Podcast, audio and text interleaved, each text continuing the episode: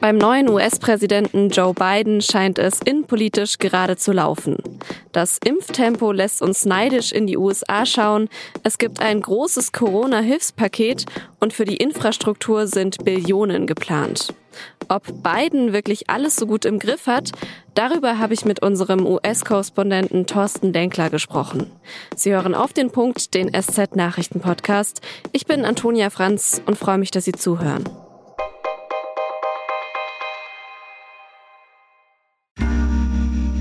Werbung. Hi, ich bin Patrick Bauer, Reporter beim Magazin der Süddeutschen Zeitung. Und gemeinsam mit meiner Kollegin Eva Hoffmann habe ich an einer unglaublichen Geschichte recherchiert. Tom und Jana denken, sie ziehen mit ihrem kleinen Kind zu einer liebevollen Gemeinschaft. Aber sie landen in einer Gruppe, in der Menschen manipuliert und psychisch und physisch fertig gemacht werden. Wie schafft es die Familie da wieder raus? Im Schattenkloster. Chronik einer Gehirnwäsche ist ein SZ Plus Podcast in Zusammenarbeit mit Audible. Jetzt auf sz.de/slash Schattenkloster. Lange Zeit haben wir aus den USA vor allem eines gehört. Oder, naja, besser gesagt von einem. Donald Trump. And today, President Trump is taking on Fox. Donald Trump said he would do. And this is what President Trump tweeted on Sunday night. President Trump had a testy. Donald Trump is the wrong president. Whatever they possibly could to hurt Donald Trump. Jetzt geht es auch mal wieder um politische Inhalte. US-Präsident Joe Biden scheint gerade einiges richtig zu machen. Es sind schon über 170 Millionen Impfdosen verabreicht worden. Es gibt ein riesiges Corona-Hilfspaket. Über 1,9 Billionen Dollar werden als Schecks direkt nach Hause geschickt. Und als nächstes will sich Biden jetzt unter anderem die marode Infrastruktur in den USA vornehmen also die Straßen und Brücken. Aber es sollen zum Beispiel auch bezahlbarer Wohnraum und das Internet in ländlichen Regionen ausgebaut werden. Biden will dafür über die kommenden acht Jahre zwei Billionen Dollar investieren. But it also is a blueprint for infrastructure needed for tomorrow, not just yesterday, tomorrow. For American jobs, for American competitiveness.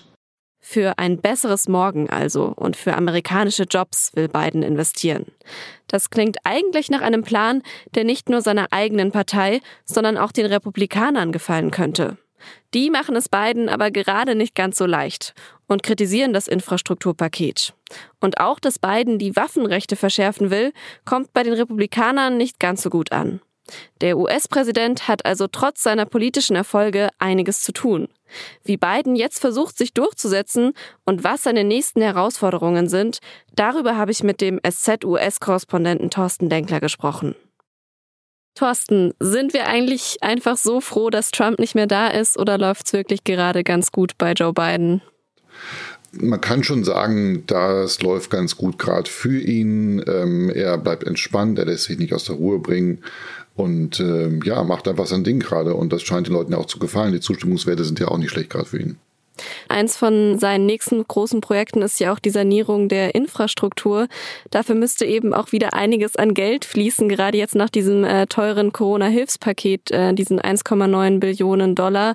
Woher will Biden denn jetzt dieses äh, Geld wieder für die Infrastruktur nehmen? Dafür will er sozusagen Unternehmenssteuern erhöhen. Die Corporate Tax ist ja unter Trump auf knapp 21 Prozent gesenkt worden von 35 und er will es auf 28 wieder zurückführen und das für die nächsten 15 Jahre. Und aus diesem ähm, im Wesentlichen aus diesem Paket und aus der äh, zusätzlichen Besteuerung von Auslandsgewinnen von Unternehmen will er das Geld zusammenholen. Da sind aber viele skeptisch, ob das reichen wird.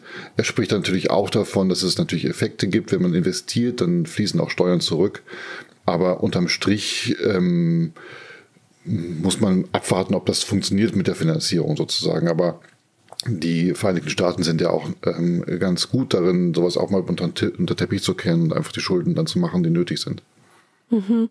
Jetzt so Steuererhöhungen hat ja Trump eigentlich eher äh, nicht gemacht, also er hat ja eher gesenkt und überhaupt die Republikaner sind ja jetzt nicht gerade Fans von, von Steuererhöhungen, die du jetzt gerade auch genannt hast. Wie, wie kann er sich denn da äh, politisch jetzt durchsetzen gegen, gegen die Meinung der Republikaner? Ähm, da da gibt es verschiedene Möglichkeiten. Zum einen könnte er natürlich einfach hingehen und die Republikaner überzeugen, dass das Paket ganz toll ist und ganz großartig ist und Infrastruktur einfach äh, tatsächlich in den USA vernachlässigt worden ist und jetzt einfach der große Schlag kommen muss. Die Republikaner scheinen davon nicht so wahnsinnig überzeugt zu sein. Ähm, mir scheint auch eher, dass sie sich sozusagen so eine Fundamentalopposition jetzt auch wieder verkriechen, wie sie es unter Obama auch gemacht haben.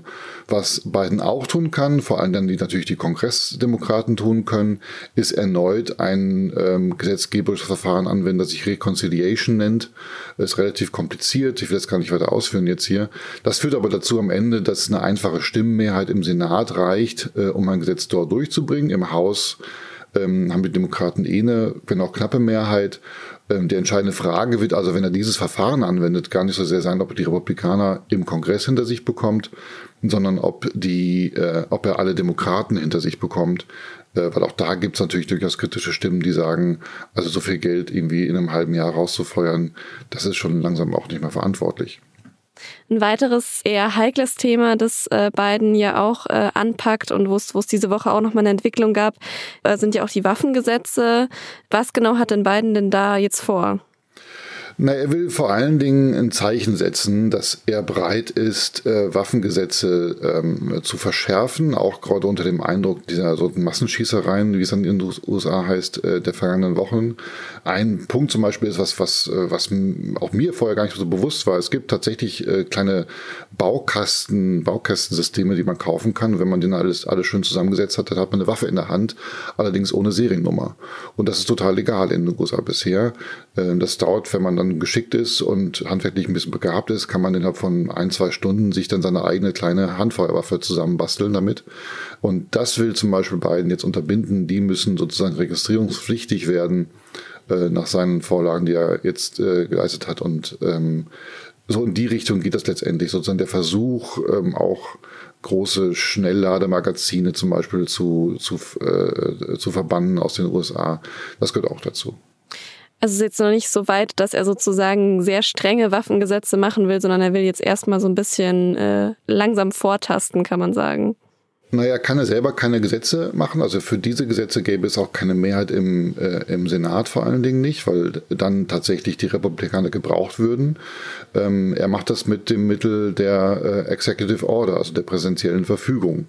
Und äh, da ist, da, da kann er einiges machen. Das kann dann auch jeder andere Präsident auch umgehen, wer zurücknehmen, wenn er das möchte.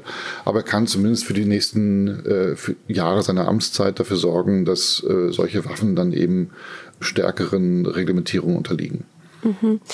Die größte Herausforderung, also es hieß ja immer vor der Wahl, also bevor Biden dann sein Amt auch angetreten hat, war ja immer, dass die USA ein gespaltenes Land äh, sind, dass man einen muss.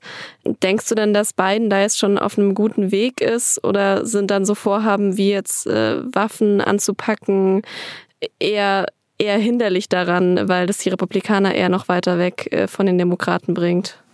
Naja, Biden ist in einer schwierigen Position. Also einerseits sagt er natürlich, ich will hier Bipartisanship, also ich will, dass sozusagen wir überparteilich zusammenarbeiten.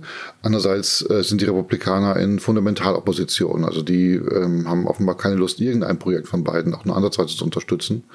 Und äh, da bleibt ihm jetzt nicht viel übrig, als sozusagen, wenn er überhaupt irgendwas voranbringen will, das mit diesen ich nenne es mal böse Verfahrenstricks zu machen. Worauf er sich beruft, gerade warum er sagt, er hat das Versprechen dennoch erfüllt, ist, dass er sagt, äh, naja, also wir haben für unsere Projekte ja eine weit überwiegende Mehrheit in der Bevölkerung und darunter auch sehr, sehr, sehr viele Republikaner, was die Zahlen, was die Umfragezahlen tatsächlich auch hergeben. Äh, traditionell aber würde man über parteiliche Zusammenarbeit tatsächlich ähm, eher im Kongress verorten, wo sie eigentlich hingehört. Ähm, aber da scheint Biden im Moment auch zu sagen, also bekomme ich lieber meine Projekte durch, als wirklich auf die Republikaner zu warten, die am Ende dann doch nicht mitspielen. Weil diese Erfahrung hat er ja als Vizepräsident der Vereinigten Staaten ja auch schon gemacht, dass unter Obama äh, mit den, mit den Republikanern zusammen nicht viel ging. Vielen Dank für das Gespräch, Thorsten. Bund und Länder wollen mit einem reformierten Infektionsschutzgesetz die Corona-Maßnahmen vereinheitlichen. So soll unter anderem die Notbremse deutschlandweit und verbindlich durchgesetzt werden. Das heißt, in Kreisen mit einer Inzidenz von über 100 sollen in Zukunft sofortige und einheitliche Einschränkungen gelten. Unterhalb dieser Grenze von 100 sollen die Bundesländer ihre Zuständigkeiten behalten und individuell lockern können. Unterdessen spitzt sich die Corona-Lage in Deutschland weiter zu.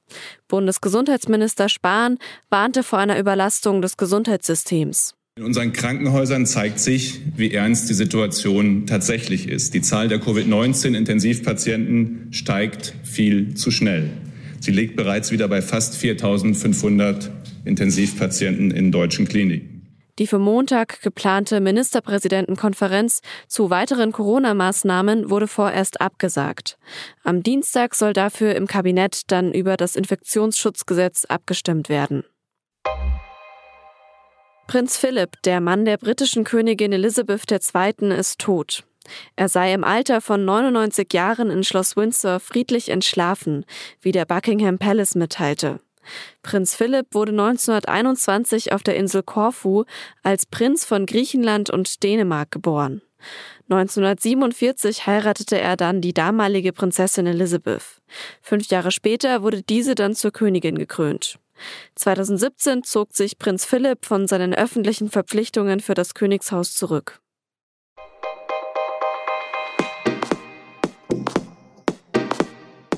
Ich muss zugeben, über meine Rente mache ich mir noch nicht so viele Gedanken. Aber trotzdem macht es mich sehr wütend, dass Frauen in Deutschland immer noch im Durchschnitt weniger Rente bekommen als Männer. Ob sich das jemals ändern wird, dazu können Sie eine ausführliche Recherche in der Wochenendausgabe der SZ lesen. Unser Tipp für Sie, bis es dann am Montag wieder auf den Punkt zu hören gibt. Redaktionsschluss war 16 Uhr. Danke fürs Zuhören.